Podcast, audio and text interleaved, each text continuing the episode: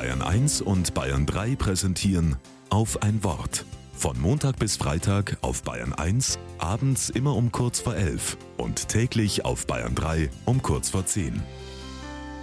Mit Florian Isen. Ich bereue zutiefst, wenn ich durch mein Verhalten Gefühle verletzt habe.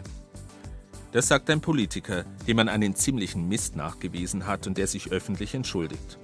Eigentlich ist das alles nur eine Medienkampagne. Ich soll fertig gemacht werden. Eigentlich bin ich doch ein Menschenfreund. Echt jetzt? Soll das eine Entschuldigung sein? Ich bleibe hängen an den Worten, ich bereue, wenn. Und wenn nicht? Viele öffentliche Entschuldigungen sind doch irgendwie nur drumrum reden, kleinreden, abstreiten, leugnen, relativieren. Um Entschuldigung kann ich mein Gegenüber nur bitten. Ob mir dann vergeben wird, liegt nicht in meiner Hand. Beiden Seiten muss klar sein, was denn eigentlich nicht in Ordnung gewesen ist. Und mit dem einfach dahingesagten Entschuldigung ist Schuld noch lange nicht vergeben. Ich bin ein großer Fan vom Beichten. Das gibt es auch bei uns Evangelischen, vor allem heute am Buß- und Betag, in einem besonderen Gottesdienst.